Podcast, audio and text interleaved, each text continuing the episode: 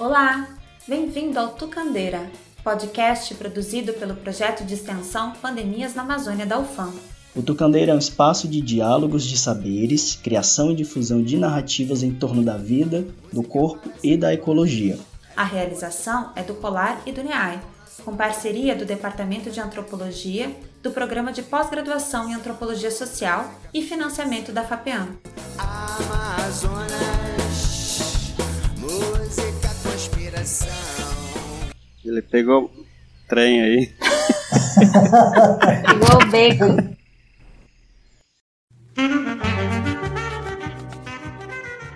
Desde a publicação dos trabalhos de diversos pensadores e pensadoras na plataforma do Infamazônia, que agora se encontram no site do, do projeto Pandemias na Amazônia, muita coisa mudou no mundo, nas comunidades e no interior do nosso próprio projeto.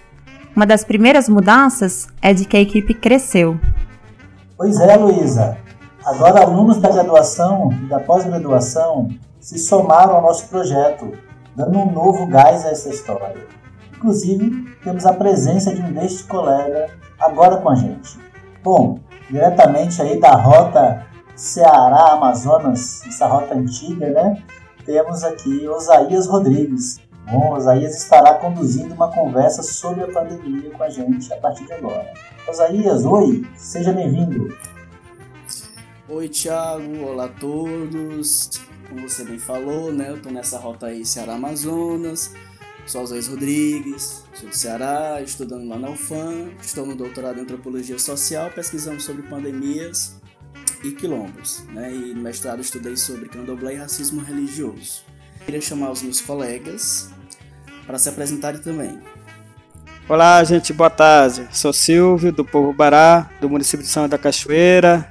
Também sou doutorando pela Universidade Federal do Amazonas. Tenho interesse de aprofundar, pesquisar, estudar sobre a origem das doenças e males sociais. Também faço parte dessa equipe, também bolsista da CAPES. Oi, gente!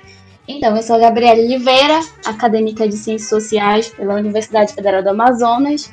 Também sou bolsista, mas PIBIC, possuo interesse na, de pesquisa relacionada ao clima, o ambiente, o bem viver e a atuação da mulher indígena. E também estou participando desse projeto de extensão e muito ansiosa por isso. Oi, gente, meu nome é Thales. Eu também sou acadêmico em graduação de Ciências Sociais pelo UFAM.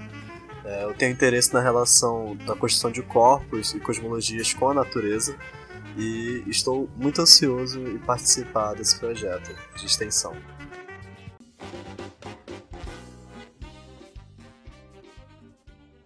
Maravilha, pessoal. Então, selecionei alguns tópicos e aí eu vou fazer algumas perguntas geradoras para a gente ir pensando, refletindo e depois comentando. Como é que nós enxergamos o que é a pandemia? Quais os múltiplos sentidos ou significados que ela tem ou pode ter? Ô, acho que é interessante para os nossos ouvintes, né, a todos que estão aqui nos escutando nessa conversa, é, compreender o que, que nós, né, do projeto Pandemias da Amazônia, da Amazônia, estamos entendendo como pandemia. Né?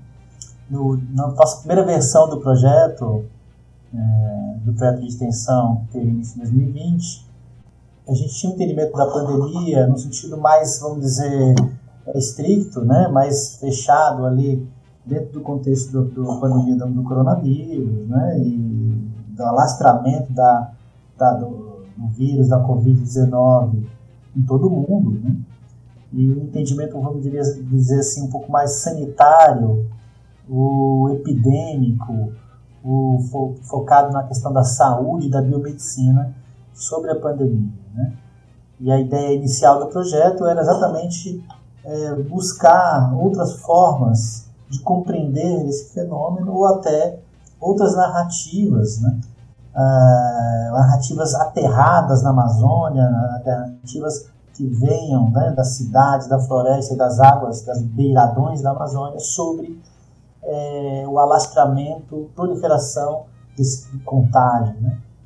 Então a ideia inicial era, era, era, trazer essas outras narrativas, outras possibilidades de se pensar a pandemia. E eu acho que ao longo desse caminhar nós fomos aprendendo juntos, né? Eu, Luísa, todos os, os, os, todo o pessoal que escreveu escreveram os textos, né, como o próprio Justino, né, a, o Silvio, que aqui está, está aqui com a gente agora no projeto, a Junilda e outros colegas né, que, participaram dessa primeira fase do projeto. A gente foi entendendo que, que a pandemia, para pensar a pandemia a partir de um olhar né, é, amazônida, exigiria a gente pensar, alargar esse conceito, né, pensar para além do conceito de uma ideia de, de uma proliferação viral, para além de, uma, de um debate é, em torno da questão da, da, da, saúde, né? como se a questão da saúde fosse fechada é, em si mesma, né? para pensar, para pensar a, a, pandemia enquanto um fenômeno amplo, um fenômeno é, que articula vidas, saúde, que articula a questão do capital, que articula a questão da ecologia. Né? Então, acho que é essa, essa, posso dizer, do meu ponto de vista, que esse é o primeiro momento né, de, do, do projeto e de se pensar uma outra possibilidade do conceito e da ideia de pandemia. Pois é, Tiago, a mim me vem a asfixia como uma imagem da pandemia, a retirada das nossas forças vitais. A pandemia como aquilo que tem essa capacidade de nos destituir da vida, como uma parte fundamental, talvez, dessa maquinaria capitalística, né, que tenta a todo minuto nos asfixiar. E a pandemia, ela acaba sendo uma, uma ferramenta, um dispositivo do próprio capitalismo. E essa asfixia causada, ela se faz de diferentes formas, a gente sabe disso. E a gente quer, na verdade, ampliar essa conversa a partir das singularidades dos diferentes contextos, dos diferentes corpos, né? Porque se essa maquinaria capitalística tem essa capacidade de asfixia, né? Existe também a cada movimento dessa maquinaria capitalística forças de resistência, forças que elaboram aí o que a gente tem conversado informalmente como uma contra-pandemia, né? É o que nos permite respirar e respirar coletivamente. Luísa, isso que você nos fala me lembra muito ao podcast que gravamos com a Alessandra Corato no Munduruku, né? em que ela nos fala de uma pandemia múltipla, né? ou seja, de processos que se friccionam é, com, em territórios, corpos, em territórios, terras, né? dos povos indígenas, como também de povos quilombolas e comunidades tradicionais na Amazônia, né? cuja Covid-19 seria apenas uma modulação a mais, uma modulação potente, forte, trágica e a gente está falando aqui da sinergia do vírus, da Covid-19, com as infraestruturas de mineração, garimpo, né? com a invasão de terras, de terras de povos e comunidades tradicionais, com desmatamento. A gente está falando de uma pandemia climática, né? do aquecimento global. A gente está falando de uma pandemia de depredação de terreiros, de criminalização de lideranças é, de movimentos sociais na Amazônia e de, do avanço de projetos econômicos que vão destruindo né, vidas e modos de vida no, no, atual momento. Né? Então, assim, sua fala me, me fez pensar, me fez lembrar essa conversa com a Alessandra, né, o ensinamento que ela nos traz a partir do, sua, da sua, do seu território, a partir do lugar em que ela está. Né?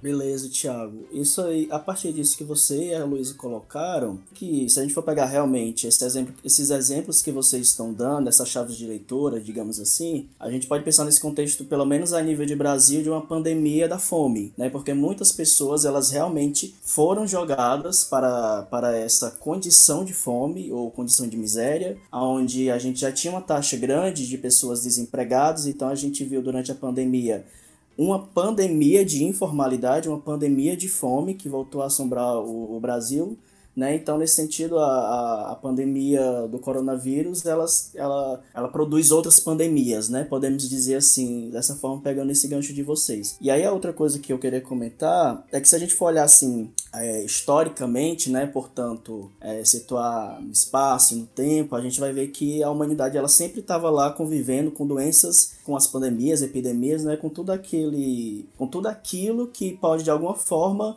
tirar a saúde, né, que pode matar, a gente também não pode tirar o nosso, o nosso corpo, né, da, da responsabilidade, né? Então perguntar por que, que essas pandemias acontecem, como é que a gente está vivendo e, e, como a gente vive, como é que influencia isso, né? E outras vezes eu tenho falado assim, pandemia crônica. Hoje posso falar também numa metáfora, pandemia estiagem, né? É, é, estamos todo parado, a vida da sociedade, a vida das famílias, a vida de um cidadão, a vida do trabalhador, é igual, digamos assim, igual o nível da água. Não se sabe é, quando que vai secar, quando vai normalizar o nível da água.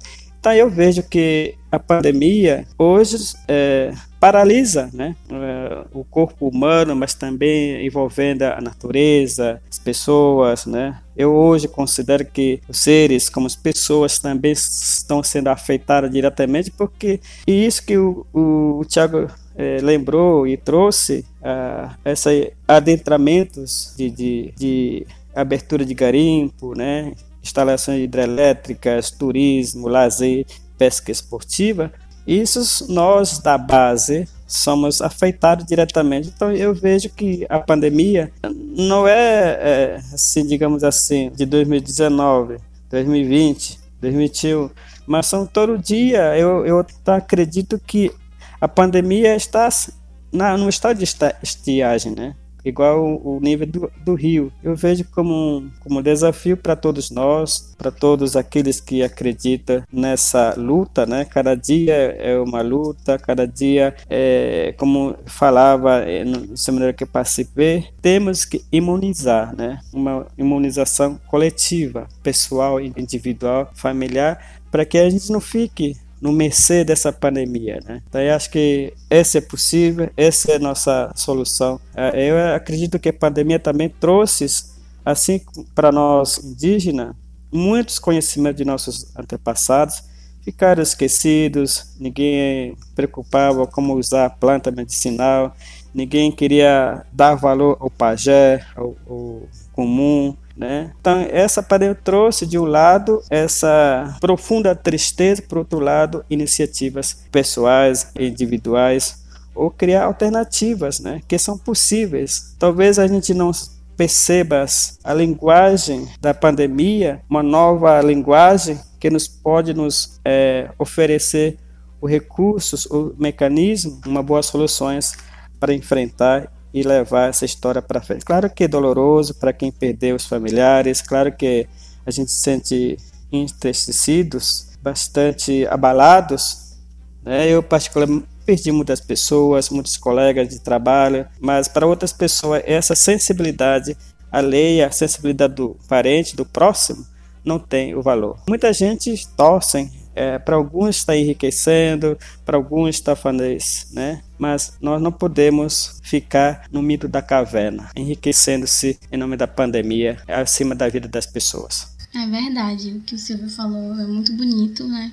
Que nos faz refletir sobre a pandemia e a falta de cuidado que a sociedade teve, tem com as pessoas, com o meio ambiente, com todos os sistemas que nós estamos inseridos. E a falta desse cuidado gerou uma consequência, que foi a pandemia do Covid. E esse, essa pandemia do, da doença mostrou de uma forma muito agressiva como a nossa sociedade está doente. É, como as pessoas que estavam próximas da gente tinham uma ideia tão agressiva e às vezes até perturbadora sobre a vida, sobre a falta de empatia com o outro. E o ato de, de cuidar de ser cuidado, ele favorece e contribui muito para manter uma vida é, dos indivíduos e a, e a coletividade em paz, né? A gente ter uma sociedade mais orgânica, mais, mais preocupada com, que, com nossas ações, com as futuras ações também, que são as pessoas que nós vamos cuidar agora, que é a futura geração. E tudo isso mostra, né? A pandemia nos mostrou uma sensação muito grande de vulnerabilidade e essa vulnerabilidade ela se tornou muito real, né, que a nossa na nossa consciência e que ninguém é o mesmo agora. Né? A gente está vivendo outras coisas, a vacina está aí, mas mesmo assim ainda temos muitas coisas a enfrentar em relação à doença, em relação à miséria que vem crescendo, ao desemprego.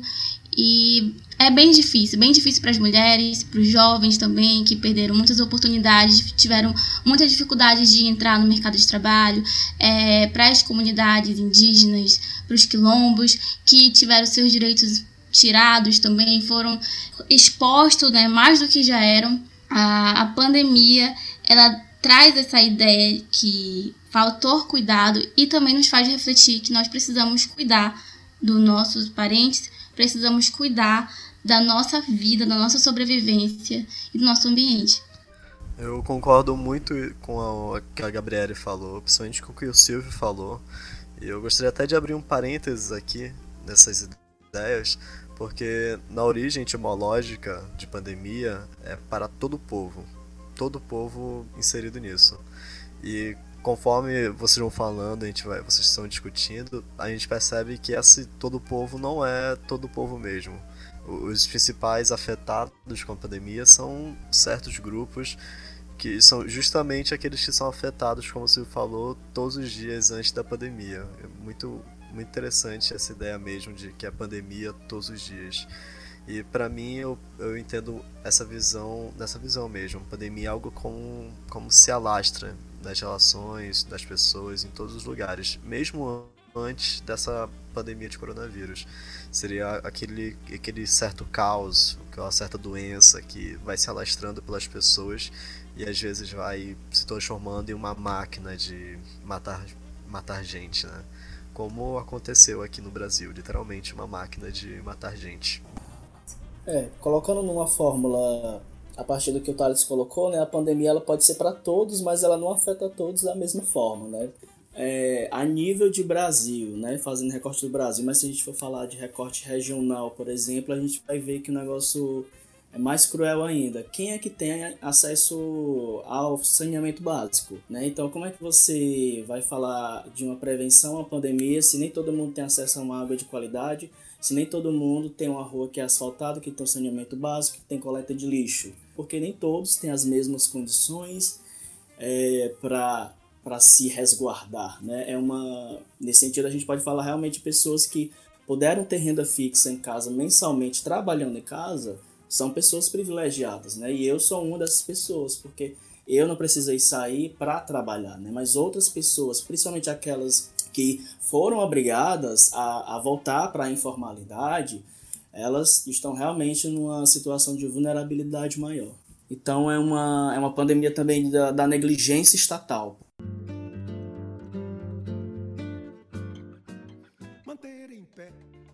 Depois dessa, desse bate-papo, dessa troca de ideias, a gente finaliza esse bloco.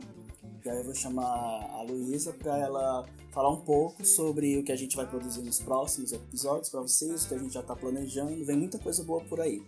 Agradeço, pessoal. Acho que a conversa foi muito produtiva, não é? E ao longo dos próximos meses, nós estaremos publicando duas séries do nosso podcast Tucandeira. Esse é o nosso primeiro episódio, que vai então tratar dessas duas, desses dois conceitos chaves, né? O conceito de autonomia e o conceito de cuidado. Na série Autonomia, queremos aprofundar a troca de saberes com lideranças e pesquisadoras e pesquisadores sobre as estratégias de resistência que as comunidades têm desenvolvido para lidar com as muitas formas pandêmicas assumidas pelo capitalismo na relação com o capital e com o Estado. Né? Na série Cuidados, queremos enfatizar as relações de cuidado e de implicação mútua para a constituição da vida, elaborado por esses povos, incluindo seres humanos e não humanos, ou mais que humanos, né? Esses dois conceitos não surgiram do nada para gente. Na verdade, vem de um processo de experimentação e de aprendizado constante com os mesmos pesquisadores que já vinham publicando, publicaram seus textos né, na plataforma do Infamazônia e que nos atentaram para necessidade de pensarmos é, com mais densidade, né, esses dois conceitos tão chaves para os povos, para os povos tradicionais, povos e comunidades tradicionais. Bom, galera, eu gostaria de agradecer a todos que ouviram esse primeiro episódio do podcast Tucandeira e todos que participaram do primeiro episódio.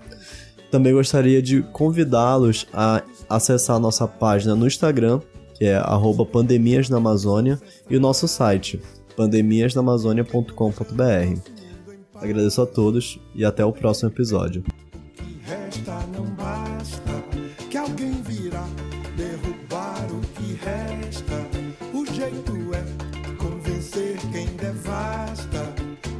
Respeitar a floresta.